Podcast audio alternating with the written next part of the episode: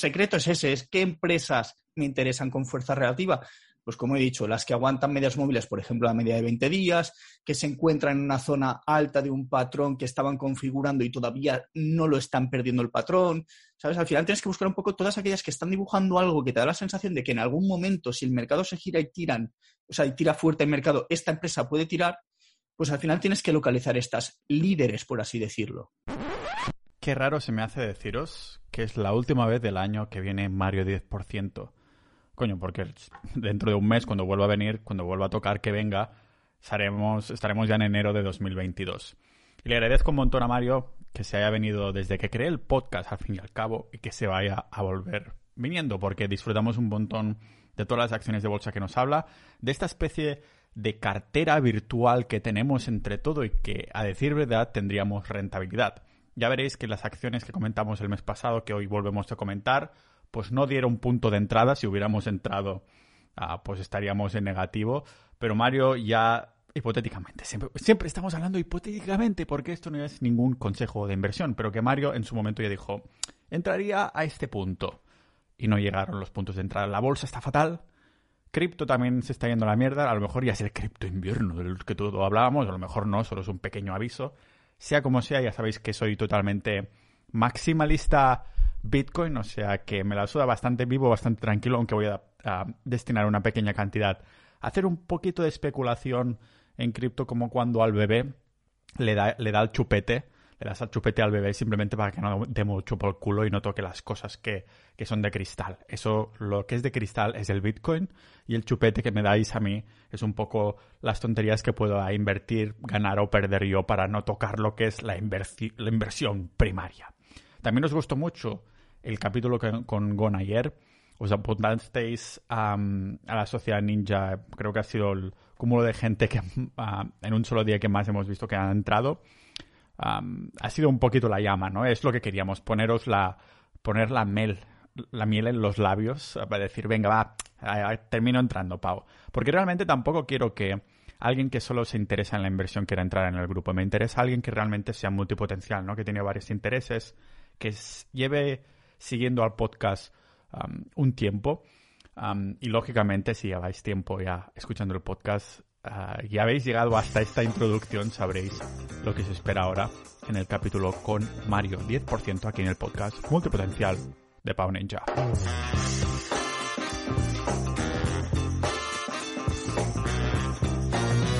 Recording in progress. Recording in progress, señor Mario. Un mes más y va a ser el, último ya, ¿no? Porque al fin y al cabo, cuando vuelvas a venir será la primera semana de... Ya será más tarde porque estás de vacaciones, ¿no? Ahora me comentabas dónde te vas. Sí, sí, no, la próxima vez que hablemos será pues ya para el 6 de enero, 7 de enero, así más o menos, porque me voy en fin de año a Roma y luego me iré a Nápoles, a donde estás tú ahora, pues te voy a hacer una visita virtual aunque no estés allí. O sea, vienes a Nápoles a visitar Nápoles cuando yo ya no estoy. Me cago en la mar salada, Mario. Me cago en la mar salada. A, ver cuándo vas a Palermo, que me dijiste que vas a ir para allí. Ya, tío, al final me he comido yo mismo los mocos. ¿Sabes? Soy tontísimo porque uh, pillé Airbnb justo cuando estaba en Letonia. O sea, los, las mismas fechas que Letonia. Soy gilipollas porque me confundí de un mes de antelación y después dije, hostia, pero que pillado un Airbnb. Total, que el mes entero que pagué se va a la mierda y el tío me devolvió algo de pasta, pero me devolvió a lo mejor 200 euros de 700 que me costaba el Airbnb. Me cago en la puta. Digo, bueno, Bitcoin va a pagar, va a pagar esto. ¿Y qué va? va, y nos baja este mes. Me cago en la... No, igualmente Bitcoin no iba a pagar nada, que no, no sacó nada yo de ahí. Pero... Eso se, eso se joldea con cojones, ¿no? Exacto. Tú en Italia viviste un tiempo, ¿no? Casi cuatro años en Milán. Joder, hostia. Y hablabas, hablas el idioma y todo eso, ¿no? Sí, claro, obvio, porque trabajé, de hecho fue en 2013 cuando yo me fui a, Italia y Yamaha, que bueno, la historia del italiano, yo aprendí italiano en Irlanda. ¿Qué? Sí, sí. Sí, en, en 2010 yo me fui con una beca Leonardo a Irlanda y para mejorar un poco inglés y tal, yo hablaba bien inglés ya, pero al final meterle nivel. Y cuando llegué éramos 15 españoles, había un grupo de cuatro portugueses y había un grupo de siete italianos, perdón, seis italianas, un italiano. Y yo, y yo, que, y yo que hice, tonto de mí, pues me junté con las italianas. Y entonces así me, obligué, porque mi, mi, pensamiento fue, júntate con ellas y luego además si puedes aprender italiano mejor, ¿sabes? Entonces, eh, dos, dos por uno. De hecho, de hecho, claro, estuve enrollado con una y hay una frase que me dijeron que es el mejor modo de imparare una lengua es sotto le lenzuole, que quiere decir que básicamente la mejor manera de aprender un idioma es debajo de las sábanas. Entonces, hostia. Sí, sí. Y, eh, parecido un poco el catalán, ¿no? Porque el la palabra esta es como llençols, ¿no? En lenzuole, sí, ah, Sí, sí, es parecido, es muy parecido. Joder. Sí, al, menos los que hablamos catalán tenemos como más referencias incluso, ¿no? Sí, sí, sí. Pero joder, ah, qué, qué, listo, ¿eh? En 2010 fue esto. Sí, en 2010 yo aprendí en Irlanda y luego ya cuando me fui en 2013 yo aproveché cuando vine a Barcelona y hacía language exchange con italianas, con inglesas, escocer, un poco para practicar idiomas y así también continuaba con el idioma. Lo bueno es eso, que al final pues me ponía partidos de fútbol en italiano, películas, series, tal y, y no, no, no es tan difícil, es cuando haces el oído yo los primeros dos, tres meses hice oído y luego hablaba, que de hecho me decían parli como en napoletano, porque hablaba muy, hablaba muy con sin la entonación, en Nápoles son más lisos, son más toscos, rudos, y en el norte son un poco más melódicos, sobre, todo, sobre todo en la Toscana y tal. Entonces era como, yo la gente que me junté eran todos de Brescia, Bérgamo, del norte. Alguno había un poco más de por ahí. Había una chica de, Catania también, pero al final era el acento que pillaba era el del norte, pero claro, yo no tenía ni idea. Entonces yo pronunciaba como me venía en y parecía un napoletano. Joder, el... O sea, últimamente, después de haber aprendido italiano y tal, estás ah, que puedes seguir practicándolo y activamente estás ahí, pues venga, me pongo una, alguna cosa en italiano o estás ya a tope de bolsa y dices, uff, la lengua la tengo ahí medio muerta, cuando si hago un viaje a Italia la recuperaré en un momento. No, porque por suerte tengo una amiga mía, en Elisa, que es de Palermo, además, justo se coincide. Esta chica eh, la conocí en Italia por un Conversation Exchange y mantengo el contacto con ella y nos, nos, mandamos audios de vez en cuando. Entonces, yo, por ejemplo, ayer le mandé un audio de 26 minutos hablando en italiano y yo me di cuenta como de los primeros minutos a los últimos el cambio de chip de, hostia, soy, más, soy más, o sea, es un idioma que no se pierde. Yo no lo pierdo. Yo considero que aunque pase meses sin hablar italiano, en cuanto hable un rato ya me, suelto otra vez. Con el inglés no pasa lo mismo, por mucho que escuches y tal. Como no practiques, parece que esa fluidez la pierdes más rápido. Sí, hay algo ahí en los genes de la antigua Roma y estas cosas que de la conquista del mundo y todo eso que, nos aprieta. Um, hablando de, apretar, hostia, que esto que viene hilo las cosas, Mario. hablando de apretar, los mercados también nos han apretado bien, ¿no? A lo oh, mejor en bolsa no tanto, a lo mejor, o qué, o no, no. con Bitcoin y tal. En bolsa parece que no, pero sí que nos ha apretado, porque a pesar de que, por ejemplo, el SP500 nos ha hecho un menos 0,23%, eh, es un poco fake porque sí que es cierto que eh, dentro de ese menos 0,23% hay una subida y hay una bajada, que, nos, que claro, si tú miras el balance mensual, pues no ha pasado nada. Nasdaq menos 0,04 como estuviera flat, cosa que no es cierta, porque hizo lo mismo, subió y volvió a bajar. Y el Russell 2000, que fue todavía el más acusado, Russell 2000 que llevaba un canal eh, hecho de muchos meses de duración, casi un año, bueno, casi un año no, pero muchos, muchos meses de duración, eh, rompió los 2.300 mm, y pico puntos, se fue hasta los 2.400 eh, y pico largos o 500 casi, y se ha ido para abajo. O sea, se ha ido para abajo, se ha pegado un menos 2,23% y esto se ha notado mucho, mucho, mucho en las small caps, porque al final el Russell son mid caps, small caps, sobre todo small caps, es el índice de referencia y se ha notado mucho en muchas empresas. De hecho, hoy hay parte de Matanza de Texas, parte de Sangría y habrá alguna, algunos tips sobre esto. Porque claro, es lo que dices tú, ¿no?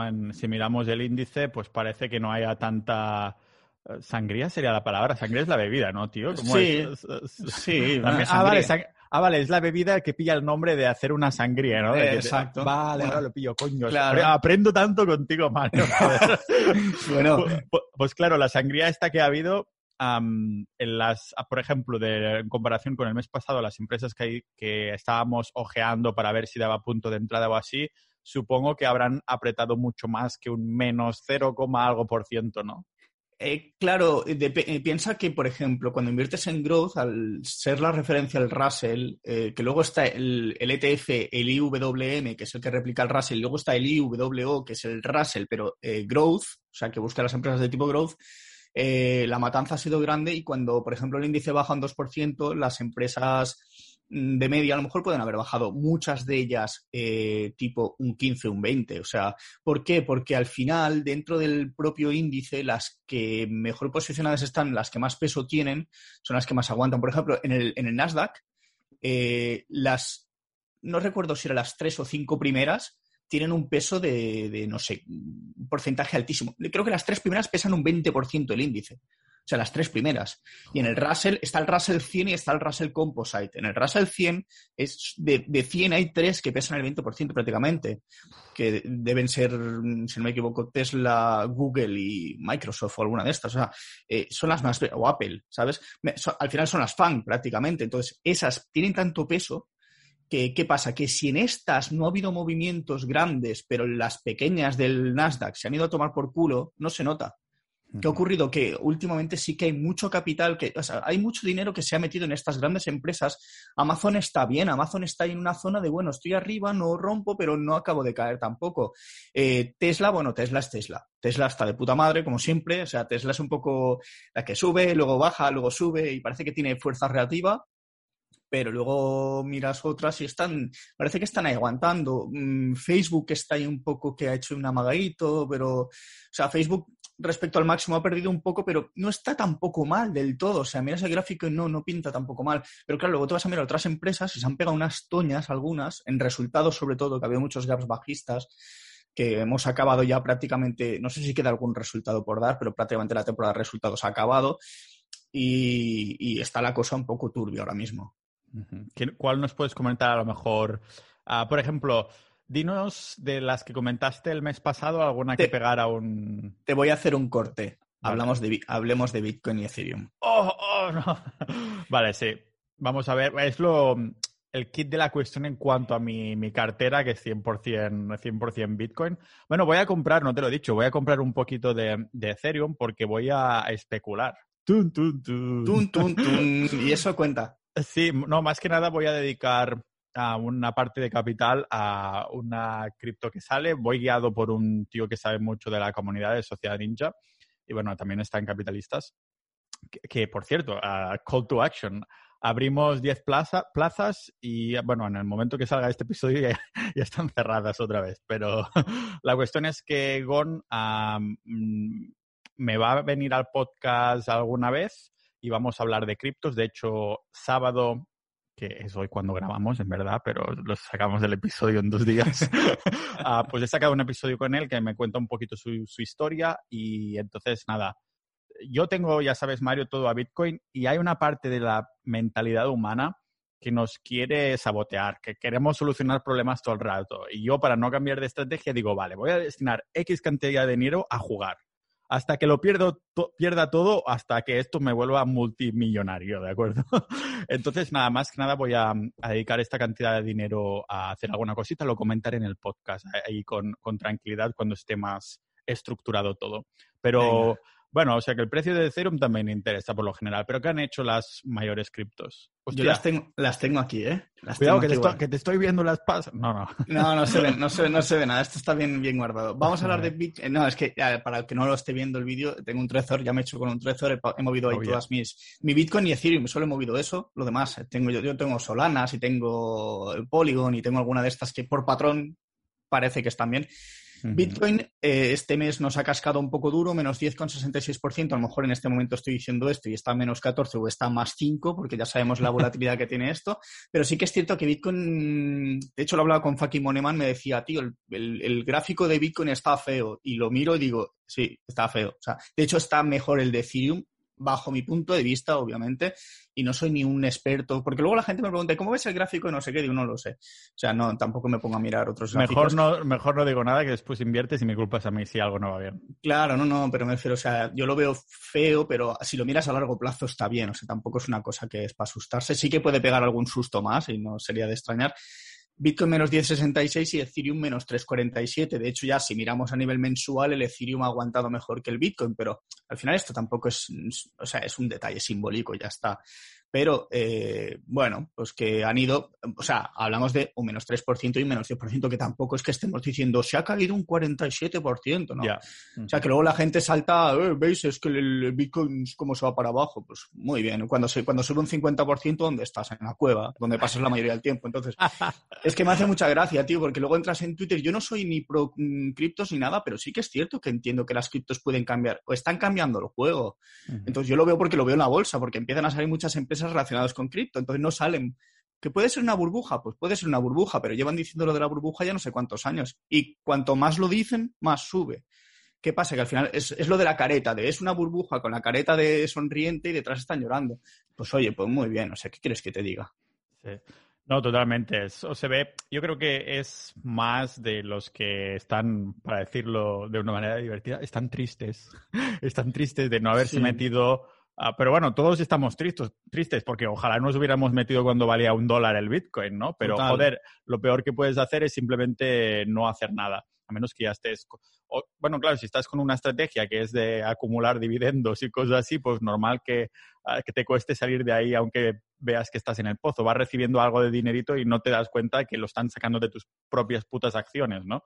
Ah, en fin pero hay mucho, tanto en iVox como en Twitter, hay mucho, suerte que ya tengo bastante gente silenciada y últimamente me conecto en Twitter y digo, ostras, todo lo que veo eh, no me disgusta, no me hace llorar, ¿sabes? como si como si me hicieran llorar, ¿no? Después, pero bueno. Ya, ya, ya. Sí, que, la suda bastante, pero ya he aprendido un poco a no entrar en el ajo. Si hay alguna cosa, pues sudo completamente aunque tenga una respuesta lógicamente preparada, la gente no va a, a intentar argumentar con lógica. La gente va a ir a ver si pueden pinchar alguna cosa. Igual que yendo a la discoteca o así, pues en Twitter a ver si puedo pinchar algún, ah, bueno, para no sentirme mal. En fin, hablando de sentir mal, vamos a hilarlo con algunas empresas que mm, las personas que estén invertidas pues se han sentido mal cuando han visto, bueno, eso sí han vendido, seguramente a saber. Bueno, pues vamos a repasar un poco las del mes pasado. Eh, si te digo la verdad, la mayoría no dieron punto de entrada porque fui comentando algunos rasgos que tenían que cumplir y no los fueron cumpliendo. Affirm Holdings es una empresa que de hecho me gusta mucho, por mucho que haya hecho un 15,70 negativo este mes. Eh, es una empresa que estaba o sea, de hecho, cuando empecé a mirar el gráfico un poco más alejado, dije, no es momento de entrar porque no me está confirmando el volumen que esto se va a ir para arriba. Eh, lo que comenté en el último podcast, que de 165,90 dólares era el punto de entrada, sí rompía con volumen, rompió sin volumen, o sea, hizo un movimiento alcista que lo rechazó el propio día y luego se fue para abajo. Y además se juntó con que tuvo la presentación de resultados, que no fueron malos realmente, pero no sentaron bien el mercado. Eh, ya el día antes de resultados se fue para abajo, presentó abrió con gap alcista más 27% y se volvió para abajo. O sea, que abrió llegando otra vez al máximo, y, bueno, casi un poco por debajo, y se volvió para abajo. Además, esto coincidió también un poco con el mercado revuelto de lo que te estaba comentando antes. Entonces, afirmes como que está ahí un poco en tierra de nadie. Eh, hizo soporte en la media de 50 días y se fue para abajo. Pero parece como que está intentando recuperarla. Entonces, realmente eh, no está haciendo gran cosa, pero si miramos el gráfico mensual, en semanal, vemos que está haciendo un cap and handle grande. O sea, es de muchas semanas de duración, bajó, consolidó, ha subido y ahora parece que está haciendo el asa del, de esto. Pero te lo comentaré más tarde porque de, afirma hablaremos luego, ¿vale? Vale. Y de las mismas que hablaste la última vez, tampoco han dado punto de entrada, las otras que, que comentaste comenté las solares, te había nombrado unas cuantas en Face, yo la llevo. Bueno, la llevo en la cuenta de mi padre, que la llevo más 45%, algo así. Realmente, a, mensual acabó positiva, más 6,82, pero realmente no ha dado tampoco punto de entrada. O sea, si alguien ha querido entrar, pues ha tenido que entrar un poco a ciegas, por así decirlo, porque no ha habido un pivot point como tal. Eh, estuvo consolidando, yo comenté en el podcast, esta empresa a lo mejor consolida y de golpe rompe, eh, hizo una especie de consolidación y tal, pero no, no, no ha acabado de romper y ahora marcó un máximo, se ha ido un poco para abajo y ha formado como lo que se llama bull flag, que es una bandera alcista, por así decirlo, o sea, alcista en el sentido de que se suele transformar en algo alcista, porque es bajista, es un canal que baja con menos volumen pero digamos que tampoco no, hay punto de entrada. Te comenté unas cuantas del solar. Perdón. Eh, Solar Edge, por ejemplo, esta sí que hizo una rotura con volumen, pero la rechazó el mismo día, entonces seguramente no se habría entrado la, la, posición. Yo no compré, pero sí que es cierto que la, cito como tal, menos 3,73% actualmente, aunque realmente si hubieras comprado en esa rotura que sí que hizo, ya te habría saltado el stop loss, menos 7%, menos 8%, el que uses, eh, porque el 22 de noviembre hizo ese amago, de hecho hace pocos días, la semana pasada. Entonces es como, eh, te quedas ahí un poco con el regusto, de esta contaría ya como cerrada, pero, pero bueno, de hecho las siguientes de Solar, que son Sunrun y First Solar, ninguna de las dos tampoco dio punto de entrada. De hecho, Sunrun habíamos dicho que en un máximo histórico podíamos mm, entrar con volumen, hizo un máximo sin nada de volumen, con lo cual no habríamos entrado y desde entonces ha ido a buscar todas las medias para abajo, o sea, se ha, se ha desinflado. De hecho, Sunrun es una empresa que siempre me ha dado malas vibras, menos 17,81% y, y First Solar se ha hecho menos 11,43%. Otra que también testeó el soporte, pero lo testeó y no rebotó. Que yo de hecho comentaba, si testea el soporte y entra volumen y sube, podemos entrar. Mm, testeo, pero se testeo para irse para el pozo. Entonces, como no coges un cuchillo cayendo, siempre esperas una reacción. Y es un poco por la parte de las solares realmente. Sí, pero eh, parece mentira, bueno, no parece mentira y no me sorprende ya, pero remarcar lo que atinas, ¿no? De, hostia, no entramos, no hay, bueno, no entramos, de nuevo, aquí va, es un buen momento para reafirmar, esto no es consejo de inversión, es una suposición, hipótesis y demás, pero que parece mentira que si tal punto, tal precio con volumen se entra, si no, no se entra y realmente estas que no dieron puntos de entrada están a menos más 10 menos más 10%, me refiero a más de 10%, menos 10%, pero ha habido alguna también que sí que dio punto de entrada, ¿no? Y que entonces dices, hostia, si se entró realmente salió bien, ¿no? Sí, de hecho, SI, Silvergate Capital Corp, ¿te acuerdas que te hablé de un banco que era muy pro Bitcoin y tal? Pues además es que justo el día que lo comentamos, o sea, el día que lo comentamos no, porque el día que salió el podcast realmente dio punto de entrada clarísimo, porque estaba haciendo una pequeña consolidación después de Rings, que hizo un gap bajista, eh, empezó a recuperar poco a poco, poco a poco, hizo una pequeña banderita y hubo un día que entró un volumen bestial y ese día que entró volumen rompió eh, la resistencia que había comentado de 165-170 dólares, pero la rompió con tanta fuerza que rompió hasta máximos históricos. De hecho, se fue a, ese día se fue a 190 y pico dólares y continuó hasta prácticamente 230, si no me equivoco. Es una empresa que nos dio doble punto de entrada, porque nos dio el de la resistencia que teníamos antes de máximos y la de máximos históricos. O sea que ahí, si alguien dijo, me voy a los seguros máximos históricos, boom, voló. ¿Qué pasa? Desde aquel entonces se ha hecho un más 28,76%. El que haya entrado en el máximo histórico, que eran 188, 190, estará más o menos break-even porque llegó a subir hasta 230 y pico y ha estado un poco rebotando, haciendo un poco gráfico sucio. De hecho, de esta hablaremos también más tarde, ¿eh? porque también la tengo ahí en la, en la lista. Y la última que mencionaste era la de Freshworks, ¿no? De la, la, la IPO. Las, la hipo de que siempre cae al menos una en el episodio. Sí, eh, esta vez no, no, te voy a traer hipos porque no está el mercado correcto, pero Freshworks, eh, habíamos comentado lo mismo, volumen, precio hacia arriba, tal. Eh, estaba ya casi en zona de máximos, estaba ahí como bastante a punto, pero empezó a estar muy volátil, el volumen no llegaba tampoco a donde interesaba.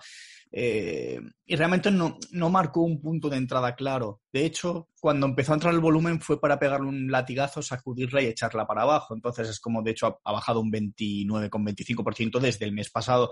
¿Qué pasa? Que las hipos también hay que ser un poco listo y decir, y no, no, o sea, no te enganchas un mes a una hipo, a una rotura de estas de hipo, tienes que estar enganchado como mucho 3, 4, 5 días, una semana, dos como mucho. O sea, eh, porque al final, ¿qué ocurre? Muchas de estas, desde el punto de rotura, mm, suben un 20, 25, 30, en el mejor de los casos, 30%, y normalmente lo que vuelven a hacer es testear ese soporte o incluso perderlo para volver, volver a dar mano a otro patrón en este caso ha hecho más o menos eso. De hecho, está seguramente, esta empresa, a lo mejor de aquí a tres, cuatro meses, decimos, eh, Freshwork, esta empresa ha hecho un cap and handle enorme, tal, y, es posible que la tengamos ahí, porque la empresa es buena como tal. ¿Qué pasa? Que no es el momento para estar invertido en ella. Claro, no siempre, no siempre es el momento. Y entonces, claro, por cómo está el mercado y estas cosas, ¿nos traes alguna empresa o realmente nos vas a decir, uy, ahora mejor mantener liquidez o algo así? como lo ves de esto? Pues hay empresas pero no empresas para entrar, ¿vale? O sea, como tal, no hoy, o sea, hoy es un capítulo en el que no es para dar, bueno, no damos recomendaciones tampoco, pero ideas de inversión, no sé cómo lo quieres llamar, da igual. O sea, empresas de las que tienes que estudiártelas y luego decidir si quieres entrar o no. O sea, no hay, pero sí que hay, ¿vale? ¿Por qué? Porque como he dicho, o sea, yo mi índice de referencia, entre comillas, es el Russell 2000, aunque también me fijo mucho en el Nasdaq. La cosa está fea, ¿vale? Eh, esta semana pasada ha sido un poco locura. ¿Por qué? Porque teníamos eh, Día de Acción de Gracias el jueves. El viernes teníamos una sesión reducida porque el mercado abría eh, dos horas, tres horas menos. Cerraba tres o cuatro horas menos. Cerró a las siete, ocho, nueve, diez, tres horas menos. Eh, entonces es como un mercado reducido donde además la liquidez, quitando algunas empresas donde sí que hubo bastante volumen, no fue tampoco del todo buena. Hubo volatilidad, hay malas noticias, tenemos lo de la cepa de Sudáfrica y todas las tonterías del miedo que van saliendo. Entonces es como eh, los mercados mundiales se vieron arrastrados el viernes, o sea, el viernes abrió todo bastante negativo. Asia, Europa, bueno, el IBEX da igual, pero, pero el índice alemán eh, estaba bastante rojo. Entonces, digamos que no está el mercado como para empezar a abrir posiciones. Eh, ¿Qué es lo que ocurre cuando inviertes en growth? Pues cuando inviertes en growth, tú tienes que saber que cuando se arma un rally, tienes que aprovechar el rally y te, surgen muchísimas oportunidades. Pero cuando el mercado empieza a hacer el tonto, como en este caso, y además que tienes al Russell que está bajando, o sea, que está bajando y bajando fuerte, eh, tienes que hacer dos cosas, ¿vale? O sea, eh, la primera de ellas es proteger tu capital. O sea, cuando el mercado se pone tonto, la regla número uno es protege tu capital, porque si el índice cae un 2%, tus acciones pueden caer un 10% fácilmente, a menos que lleves alguna de las big cap que aguantan bien arriba. Eh, ¿Por qué? Porque si tú aguantas una empresa, por muy buena que sea, que dices, no, esta empresa es muy buena y va a subir, sí, sí, pero te puede bajar un 10%, un 20, un 30, un 40, un 50, que es lo que te comentaba en el último podcast del tema del piloto de avión. O sea, tienes que saber qué es lo que haces cuando estás en el mercado. ¿Qué ocurre cuando el mercado se pone feo? Yo, de hecho, el lunes cogí y le di casi prácticamente la seta de emergencia de cierra todo y aire. O sea, hice una compra en SI, en la del banco, porque hizo un rebote en el soporte, subió para arriba al día siguiente y la cerré porque rechazó y dije, esto eh, no me gusta. Cerré esa, me saltaron stop loss y me quedé prácticamente con una posición que la cerré el martes. Que el martes ya a la apertura dije, ¿sabes qué? Mm, cash, 100% cash. ¿Me toca las narices? Sí, claro que me toca las narices porque he perdido rentabilidad en, estos días, estas semanas pasadas, porque el mercado ha estado revuelto y yo he estado en posiciones que desde el máximo que tocaron se me han ido para abajo. He cerrado y aire, o sea, hasta, luego, Lucas, no, te queda otra.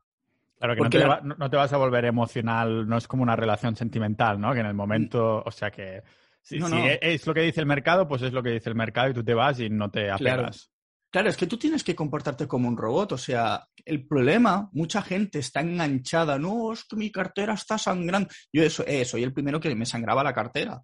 Y lloraba y decía, joder, y acababa vendiendo empresas buenas, claro, menos 30%, que las tenía que haber vendido menos 7 o menos, o, ni, ni, negativo, un positivo. Yo, o sea, yo vendí empresas en positivo, pero claro, he perdido rentabilidad que llevaba acumulada las he cerrado en verde, hasta luego Lucas y ya os cazaré de nuevo.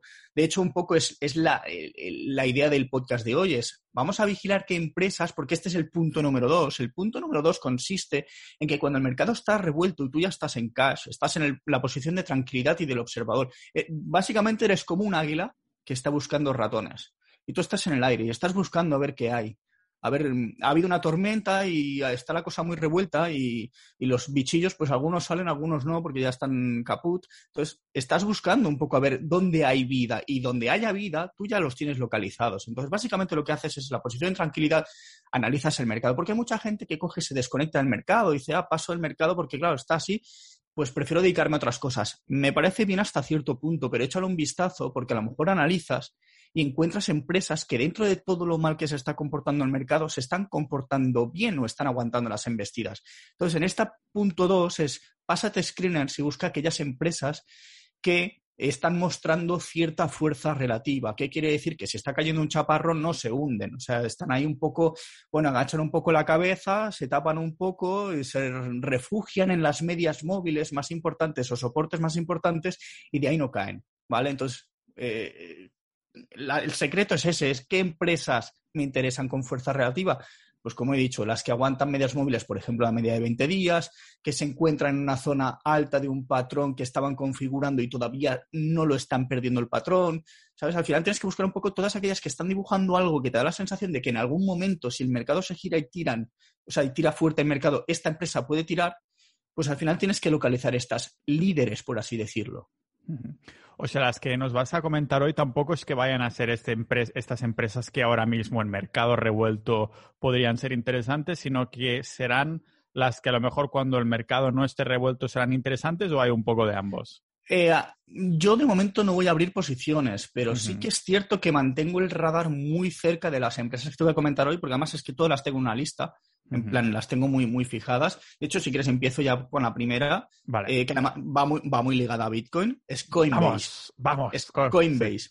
¿Por qué Coinbase? Eh, de hecho, esta mañana Bruno Gatze, que es de nuestro equipo de JF para mí, me ha pasado un vídeo de un americano explicando un poco una tesis de inversión de Coinbase que ya más o menos todo lo que he contado lo sabía, pero sí que es cierto que Coinbase es la, el único exchange de criptos que cotiza en un gran mercado mundial como es el Nasdaq, lleva cotizando ya un tiempo y eh, bueno, ya te voy a hacer un inciso, es empresa que no he comentado en el podcast, pero sí que he comentado en la newsletter y aquí te hago un capote.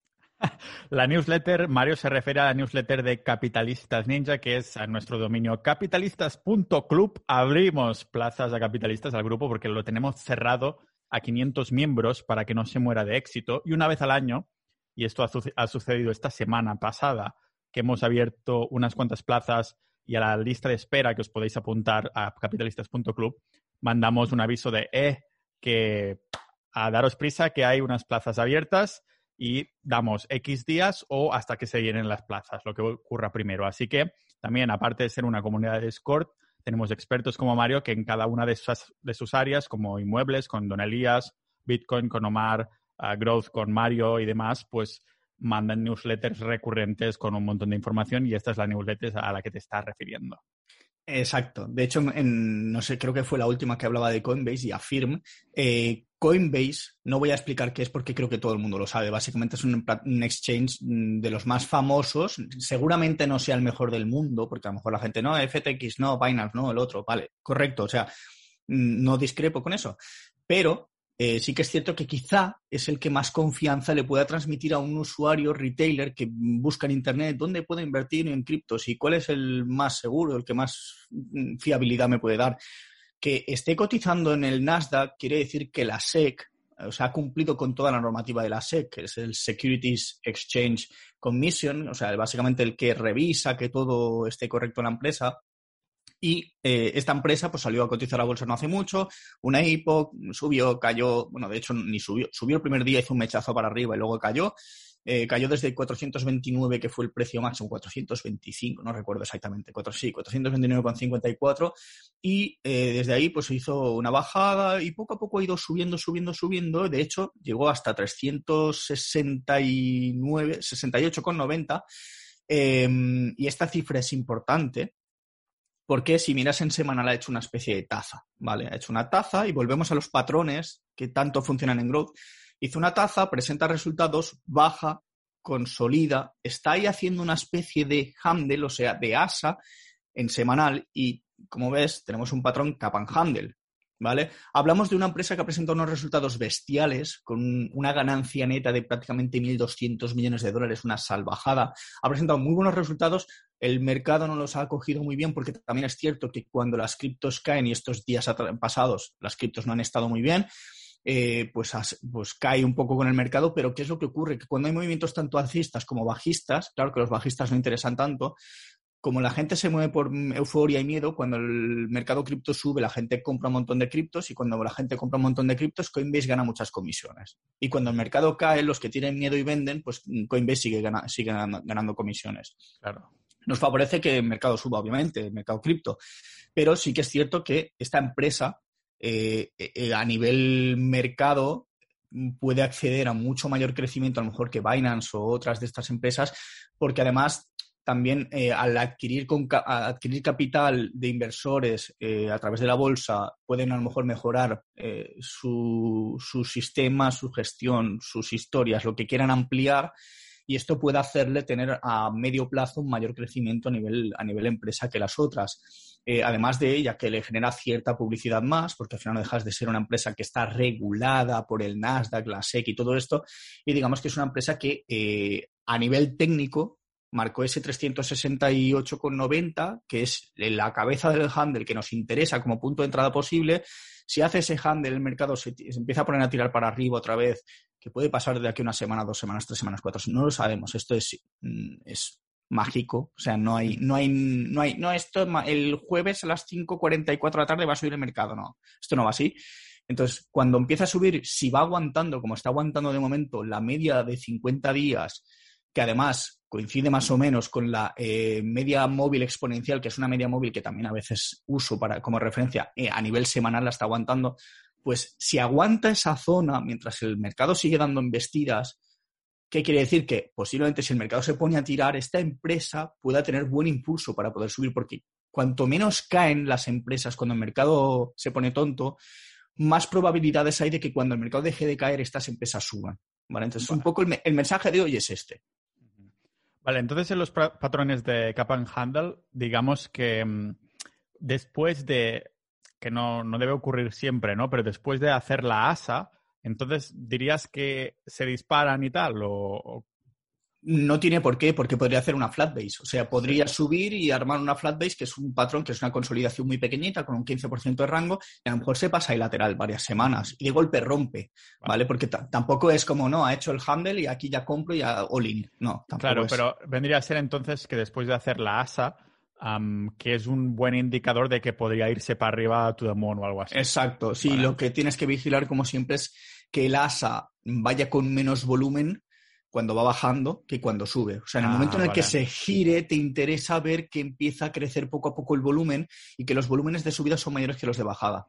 Porque así digamos que es como que estás confirmando que, oye, eh, aquí está entrando el dinero. Cuando ha caído, han sido manos débiles las que han vendido, pero cuando sube, son más manos fuertes las que están comprando y apoyando al movimiento. Entonces, ¿qué puede pasar? Que a lo mejor rompa esos 368 y siga subiendo poco a poco como venía haciendo hasta ahora, que a lo mejor un día le, le dé por entrar una volumada histórica y se vaya a 400, ¿sabes? Y que suba con toda la rabia del mundo, que luego seguramente otra cosa que puede pasar, como tiene todavía bastante distancia hasta el máximo histórico, puede que suba se quede en 400, 420, 25 y nos haga un poco la de affirm, la de llego al máximo, me quedo ya haciendo el tonto un poco tal y a lo mejor hago una pequeña corrección, un shakeout y luego sí que despego, ¿vale? Porque digamos que es una consolidación larga de largo plazo, ¿no? Es un patrón diario de cap and handle de varias semanas suele ser más potente que un patrón tan profundo de, Coinbase de, varios meses. Entonces es difícil que rompa con la misma fuerza, pero puede hacerlo gradualmente. O sea, puede ir subiendo escalonadamente, haciendo cajas y subiendo y tal. Vale. Es una lástima, supongo que hoy no nos vas a hablar de la empresa ASO, porque entonces podría hacer un juego de palabras de ASA y ASO, pero bueno. Pues mira, te voy a decir una cosa, ASO es otra empresa que no la voy a comentar hoy, pero me viene muy bien que hayas hecho el comentario porque ASO también está muy bien. ASO, de hecho, ha hecho una sacudida el otro día que la gente se acojonó, cerró y se volvió a tirar para arriba y es otra empresa que también está mostrando mucha fuerza relativa. Vale. Pues y, te, hago, otro inciso más. Tampoco te iba a comentar Theme Shippings, la de los contenedores, que ya hemos hablado mil veces de ellas. Es verdad, ahí las dejamos para que cada uno se haga su investigación, porque hoy quieres comentar otra después de Coinbase, ¿no? Sí, tengo varias. Bueno, mm, reviso Affirm, Affirm, la que ya hemos hablado hoy, empresa que te comenté el último podcast de eh, David Riudor, que me comenta que conoce al CEO de Affirm, tal. Vale, esta empresa es la que hace el Buy Now, Pay Later, o sea, es compra ahora y págalo más tarde. Amazon ya lo, lo está implantando, creo. No, en España creo que no, pero en, Estados Unidos creo que ya o está implantado está a punto de estar implantado. Es una empresa que está haciendo lo mismo que Coin, o sea, ha hecho, eh, ha hecho una mega cap. Lo que pasa es que sí que ha llegado a máximos. De hecho, hizo unos amagos de rotura, como comentaba, pero que no dio punto de entrada. Se fue para las medias, rompió la media de 50, o sea, tocó la media de 50, la aguantó y la rompió y ahora parece que la está recuperando. Esta no tiene tanta fuerza relativa, pero si la miramos en semanal tenemos también una especie de cap and handle, un handle un poco más profundo, pero sí que es cierto que yo sinceramente, o sea, a modo de convicción no me voy a meter a ciegas ni, ni sin confirmaciones, pero yo esta empresa, que ahora está en 130 y pico dólares, el máximo está en 176, que es la mecha esa larga, yo de aquí a febrero la veo llegando a 200 dólares. Si todo va como tendría que ir. No, no quiere decir que lo haga, pero sí que es cierto que tal y como veo el patrón, tal y como veo el mercado, tal y como veo la industria en la que está, tal y como veo Amazon que está fuerte arriba, a pesar de que también, también está sufriendo el, mercado, yo creo que si se dan las condiciones para que el mercado tire, Affirm puede tirar con el mercado. ¿Qué pasa? Que todavía tiene que recuperar esa media de 50. Estos últimos 3, 4 días que el mercado estaba azotando, Affirm ha ido subiendo, con lo cual eso me da todavía más fuerza relativa porque mientras el mercado iba para abajo, Affirm estaba yendo para arriba para arriba desde debajo de la media de 50, pero igualmente ya me dice, oye, busco esta media, me voy a apoyar en ella. Y a lo mejor luego busco la de 20. Entonces es un poco, o sea, hay que tener esa visión de decir, vale, cómo se comporta la empresa y cómo se comporta el mercado. Si la empresa, mientras el mercado está sacudiendo, la empresa sube, pues algo bueno debe haber ahí detrás. Hostia, joder. ¿Cuándo, ¿Cuánto aprendemos eh, contigo, eh, Mario? De todas estas. Yo te escucho ahí con la alteración con los ojos del gato de Shrek, ¿sabes? y seguro que todos los oyentes que nos escuchan también. Ah, ¿Tienes algunas que, que crees que ah, vas a, llegar a ir con todo o de momento las tienes todas? Van, van, a estar, ahora dices que vas a estar, vas a ser la águila, ¿no? Vas a estar ahí mirándola. ¿Cuál más vas a estar mirando desde arriba a ver si se escapa algún ratón? Te voy a comentar tres. De hecho, voy a empezar por la última, ¿vale? La última que tenía comentada, porque es una de las que ya te he comentado antes, que es SI, Silvergate Capital Corporation, el banco de criptos, que es 24-7, tiene su sistema para favorecer a que la gente haga transferencias en dólares y lo meta en los exchanges. Eh, este banco que apoya a Bitcoin, porque además es como muy fiel defensor de, la tecnología Bitcoin, o sea, chapó por ellos, que me saco el sombrero porque un banco pseudo tradicional, que no es tampoco pseudo tradicional, que, vea con esos ojos el mundo de las criptos, eh, digamos que Silvergate, cuando lo comentamos en el último podcast, estaba por debajo del máximo en una consolidación muy larga, pero ya dando indicios de que podía irse para arriba, ¿vale? Que ha pasado a roto máximos y ahora está retesteando el máximo tiene el gráfico un poco sucio y voy a explicar qué es eso de un gráfico sucio. Un gráfico sucio básicamente es cuando tú lo miras en diario y empiezas a ver velas muy grandes con mechas muy grandes y con rangos muy grandes de todas las velas seguidas, eh, más 7% para arriba, menos 5% para abajo, más, o sea, y si miras desde el pico de las mechas, a lo mejor hay un 10%, eso es un gráfico sucio, porque en cualquier momento tú pones tu dinero en el mercado, si le pones un stop loss te salta, si no se oye el día siguiente. Entonces, lo que buscas es cuando intentas hacer una entrada también te gusta ver que los días previos, las velas, no son lo suficientemente grandes y el volumen tampoco es demasiado, demasiado espectacular. Eh, Silvergate está mm, con muchas volumadas hacia arriba, hacia abajo. Sí que es cierto que está aguantando ese soporte, pero me gustaría ver que se calmase un poco, que baje un poco el volumen, que aguante bien esa zona, que está encima de las medias, está encima de la media de 20, si no me equivoco. Eh, pero claro, como se está comportando así, ¿qué podría pasar? A lo mejor hace un mechazo y se va a la de 50 y luego vuelve a subir, ¿vale? No me gustaría que hiciera eso, me gustaría que se calmase, que baje volumen, que baje, que se compriman las velas, que sean más pequeñas, porque cuando las velas son más pequeñitas también es más fácil predecir y no predices, esperas, porque siempre estás esperando, pero si empiezas a ver muchas veces gráficos, ya más o menos ves qué tipo de movimiento puede hacer. Puede que no lo haga también, pero si se, si se comprimen las velas es más fácil detectarlo. Si son velas muy grandes, tú no sabes, porque un día te mete un latigazo a más 20 y el día siguiente te baja un 30. Entonces, no, eso no te interesa. Entonces, esta empresa, mientras se apoye en la media de 20 y aguante las investidas de mercado, me gustaría que bajase el volumen, me gustaría que bajase el rango de las velas, que se comprimieran un poco, que me dibuje algo y que me haga una especie de pivot point, que básicamente sería un punto de entrada en el que diga yo, vale, aquí creo que podría entrar buscando ya ese máximo y seguir hacia arriba. De nuevo, si criptos y mercado se ponen bien, empresa para tener, vamos, el radar encima. ¿Las otras dos que, tienes también por aquí detrás son del mismo rollo en el sentido que quieres vigilarlas así o son un poquito más? Eh? Son también de vigilancia extrema. Eh, una es Unity. Unity, que es que además, si pusiéramos el gráfico, el gráfico de Unity, Airbnb, Coinbase, Affirm, no son, no son iguales, ¿vale? Pero todas vienen de una fase de hipo. En el caso de Unity, de hecho, recuerdo que la hablamos en octubre del 2020, porque estaba en la fase inicial de hipo y subía. Eh, si no recuerdo mal, tengo por ahí apuntado que le sacamos un 60%, o sea, cuando la comentamos en el podcast le metimos un 60%. Eh, es una empresa que, de hecho, voy a citar un poco textualmente, es una empresa que se dedica al desarrollo de software, sobre todo centrado en el mundo de los videojuegos en 2D. De hecho, es famosa porque fue el motor de eh, Among Us, o sea, el típico juego que en el confinamiento todo el mundo estaba jugando online, ¿vale? me incluyo, me incluyo.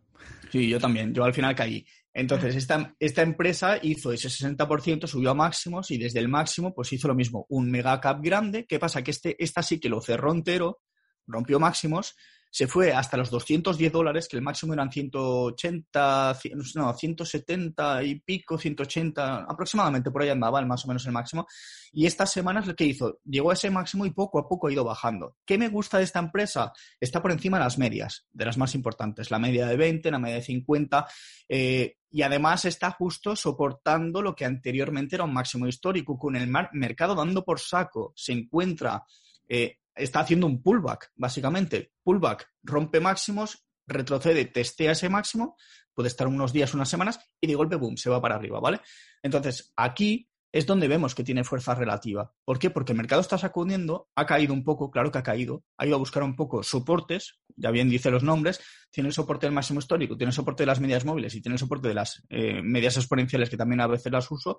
Al final es como que se dan muchos ingredientes para que a lo mejor si esto no dura mucho, pues esta empresa siga aguantando esa zona. Podría bajar un poco más, es que eso no, o sea, no lo sabemos. Puede bajar un poco más, perder esa media de 20, pero quedarse por encima de la 50, que todavía está bastante bajo. Entonces, me gustan estas empresas, ¿por qué? Porque si el día de mañana el mercado se gira y empiezan a, tirar para arriba, algunas empresas que no he nombrado hoy, a lo mejor están más abajo y a lo mejor suben como cohetes, que no, no implica que no pase eso. Pero sí que es cierto que las que suelen aguantar mejor. De hecho, UPST, que fue una de las que comentamos ya bastante tiempo atrás, fue una de las que en la última corrección de mercado se comportó mejor y desde esa, ese buen comportamiento salió disparada. Porque al final es como que es un muelle que se está comprimiendo, estas empresas están ahí intentando aguantar por debajo, las están apretando por arriba, van perdiendo un poco precio, pero llega un punto donde no las dejan caer. Entonces, si no las dejan caer, ¿qué quiere decir? Que cuando el mercado deje de, de presionar, es un muelle que tú le quitas la mano y sale disparado. Pero al final es un poco ese pensamiento de, de busca las que tienen más fuerza relativa ahora, porque seguramente el día de mañana sean las primeras en salir hacia arriba. Vale, o sea que esperemos que no sean como eso, en el Among Us, que te meten un cuchillazo y te hacen de traidor, que no nos traicione en este sentido. Y hay otra que querías comentar, ¿verdad? Sí, eh, sí. Sí, Además, eh, el tema de, lo del cuchillazo, también hay que ser listo y no, no, no nos tenemos que anticipar. O sea, yo a veces cometo ese error, ¿eh? o sea, y soy humano y cometo el error de que estoy viendo cómo dibuja un patrón, de hecho con Bros, con Dutch Bros, la empresa que te comenté ya hace dos podcasts, creo que fue uno, que era una hipo, eh, está, ahora está haciendo un descending channel, es un canal descendiente. Yo pensaba que iba a hacer soporte en el máximo que tenía anterior, que estaba en los 60, están 50 ya. Eh, yo quise ir de listo un día que parecía que rompía ese canal y la compré demasiado pronto y me acabó sacudiendo. Entonces, no tenemos que intentar ser tan listos. Tenemos que esperar a que el propio precio, que es quien nos va a pagar, nos diga, oye, que estoy aquí, cógeme, entra volumen, sube precio, estoy aquí, es tu tren, el tren va a salir, ¿sabes? Es como, eh, estás un poco ahí atento y, compras. La que te quería comentar es TTD, de Trade Desk, que es una empresa. Esta empresa, ¿sabes qué pasa? Cuando yo empecé hace años ya, ¿eh? Cuando empecé en Domina la Bolsa, era una empresa que creo que la comentó Javier del Valle, que además le gustaba muchísimo y la tenía bien analizada y tal, y era como, oh, y recuerdo a lo mejor costaba, no sé si costaría 70, 80 dólares en su día, o sea que estaba un precio que pues, prácticamente cualquier inversor la podía comprar. Eh, pues es una empresa que siempre he visto y nunca he comprado. Nunca he comprado, nunca he comprado y es como...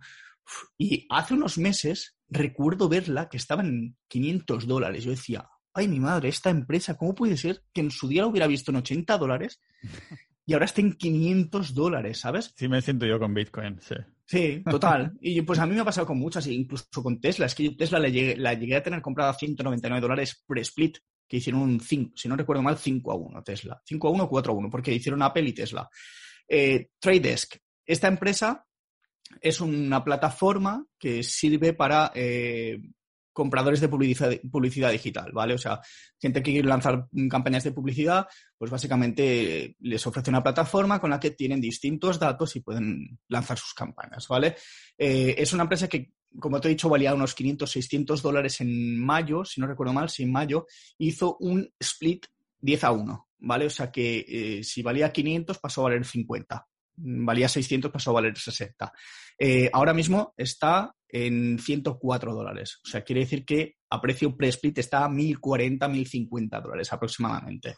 Em, ¿Qué es lo que ocurre? Esta empresa también está en máximos. Es una empresa que también ha tenido muy buen, muy buen rumbo alcista en los últimos meses barra años. Eh, y se encuentra también justo por encima de estas medias, media de 20 mm, días, y tiene, o sea, la media, está ahora mismo de hecho en la EMA 10, la eh, Exponential Moving Average, que es la media móvil exponencial. ¿Por qué uso esta media móvil exponencial? Porque a veces introduzco estas medias, eh, vamos a hacer un inciso. Medias móviles importantes, ¿vale? Media móvil simple de 20 días, media móvil simple de 50 días, media móvil de, de 200 días. Que al final, ya lo comenté en otro podcast, la de 20 es tu cinturón de seguridad, la de 50 es tu airbag y la de 200 es tu paracaídas. Si, te si, te, si ya pierdes más, estás jodido, ¿vale? Desde no hace mucho, yo he introducido dos más, pero son exponenciales. Son la media de 10 días exponencial y la media de 20 días exponencial. La media de 20 días exponencial y la simple van bastante parecidas. Pero ¿qué es lo que hace? Que la exponencial pondera mucho más lo que ha pasado en los últimos días que en los primeros. ¿Vale? De esa manera se pega bastante. Cuando el precio pega una volada o una, cuchillada, persigue más rápido el precio porque le da más, más ponderación a los últimos días, los, más recientes. La de 10 días es una media muy justita, ¿vale? Va muy pegada al precio. Pero ¿qué ocurre? Que a veces cuando un precio, una empresa toma un rumbo alcista, tú vas viendo cómo va respetando esa media. En algunos casos, no siempre, ¿eh? A veces respeta la de 20, a veces respeta la de 10. Pero sí que es cierto que cuando ya ves que una empresa lo va repitiendo, que cuando sube va respetando esa media de 10 días exponencial, ya la empiezas a usar de referencia. ¿Qué ocurre con TradeDesk?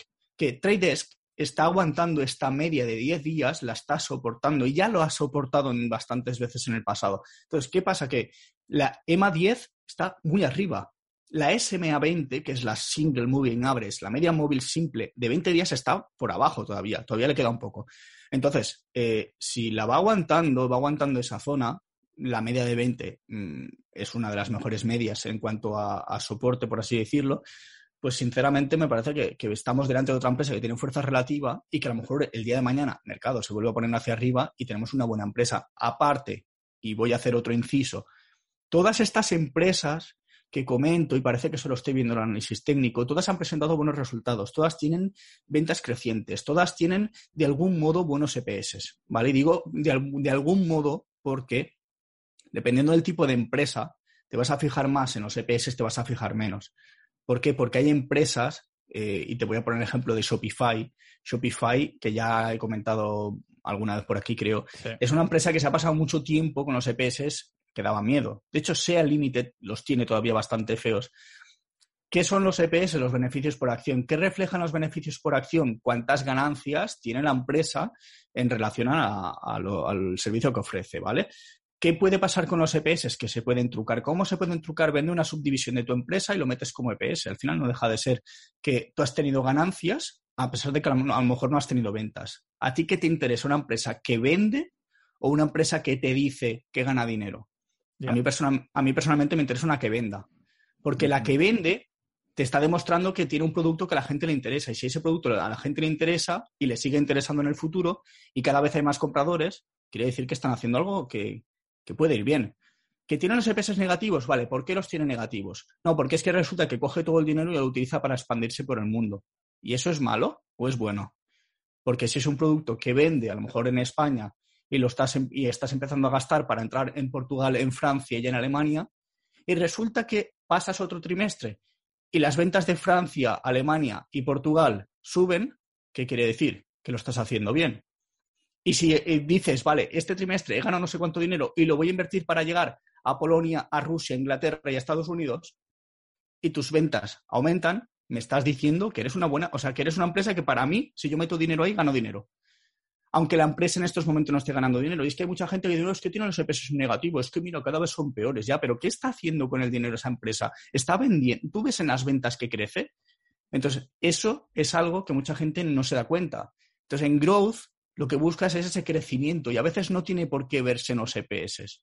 A veces sí, porque ya son empresas más grandes y dices, vale, ha llegado a un punto que ya no te expandes más, que ya se acabó la expansión, pero ahora hay que demostrar ese crecimiento a nivel de también te gusta ver que la empresa gana dinero, porque si gana dinero a lo mejor puede absorber otras empresas o sabes que tienes un margen y también, joder, te da, te da una tranquilidad decir que mm, si estás en negativo y estás pidiendo préstamos y dinero y los tipos se te van poniendo cada vez más en cuesta arriba, pues a lo mejor te cuesta, tienes que frenar un poco ese crecimiento, esa expansión y empezar a, proteger tus bolsillos, ¿vale? Entonces, un poco, eh, todas estas empresas, como decía, me fijo en todo eso. Y también me fijo en que los institucionales también apoyen ese movimiento.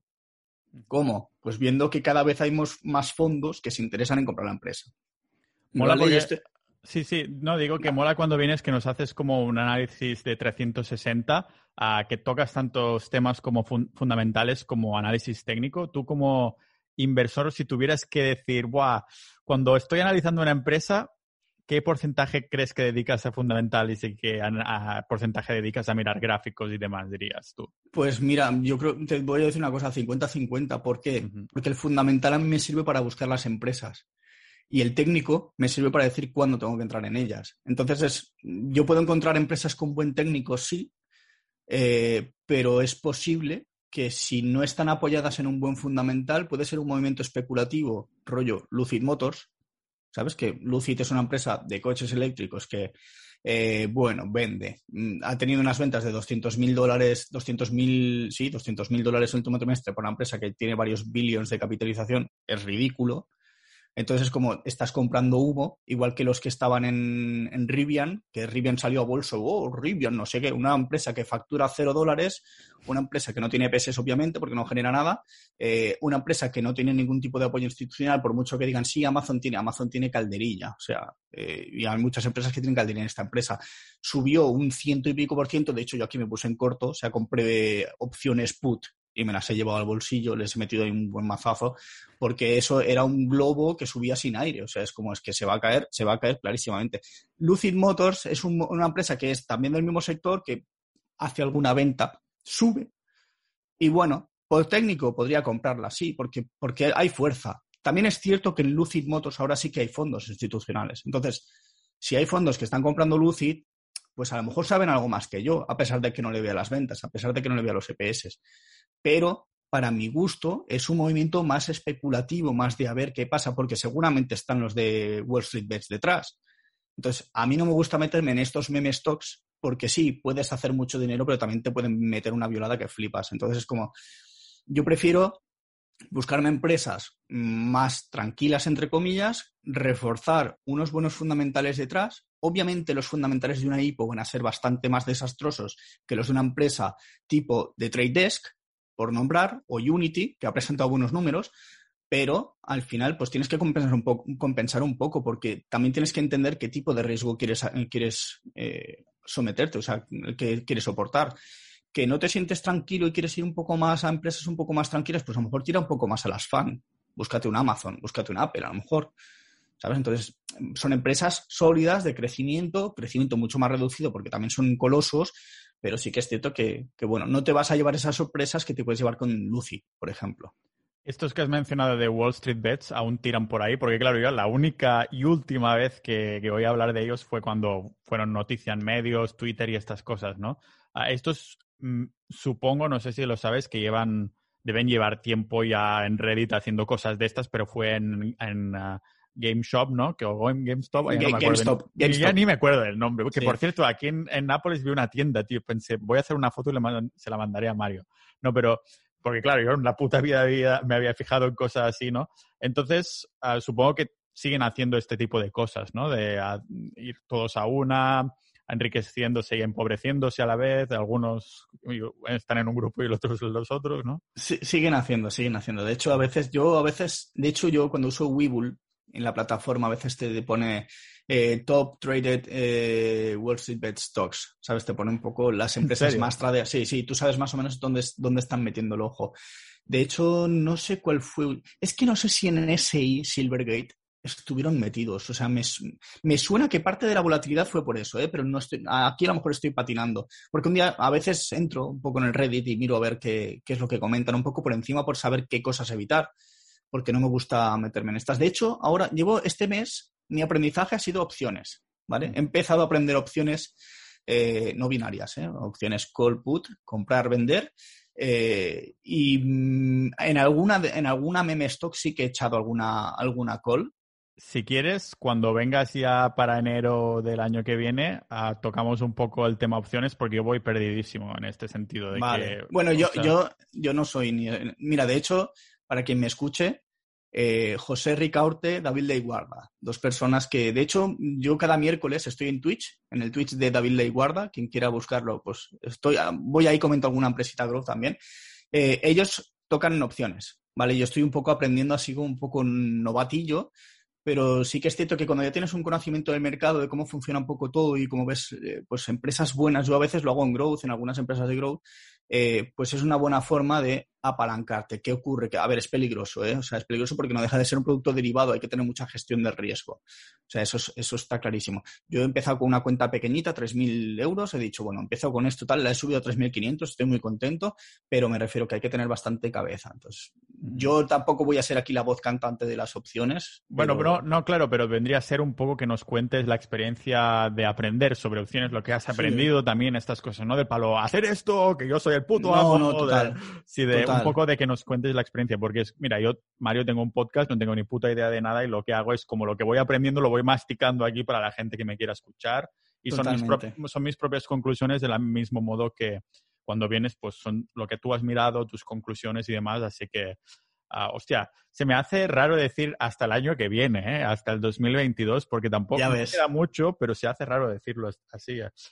Sea como sea, Mario, te agradezco que hayas venido este año cada mes a comentar la, la bolsa y espero que para este 2022 también uh, sigas haciéndolo, que te tenemos en gran estima y apreciamos un montón que vengas y también que me digas, oye, Pau, uh, el gráfico de Bitcoin pinta mal, ¿eh? Resérvate un poco para comprar, eso también te lo agradezco.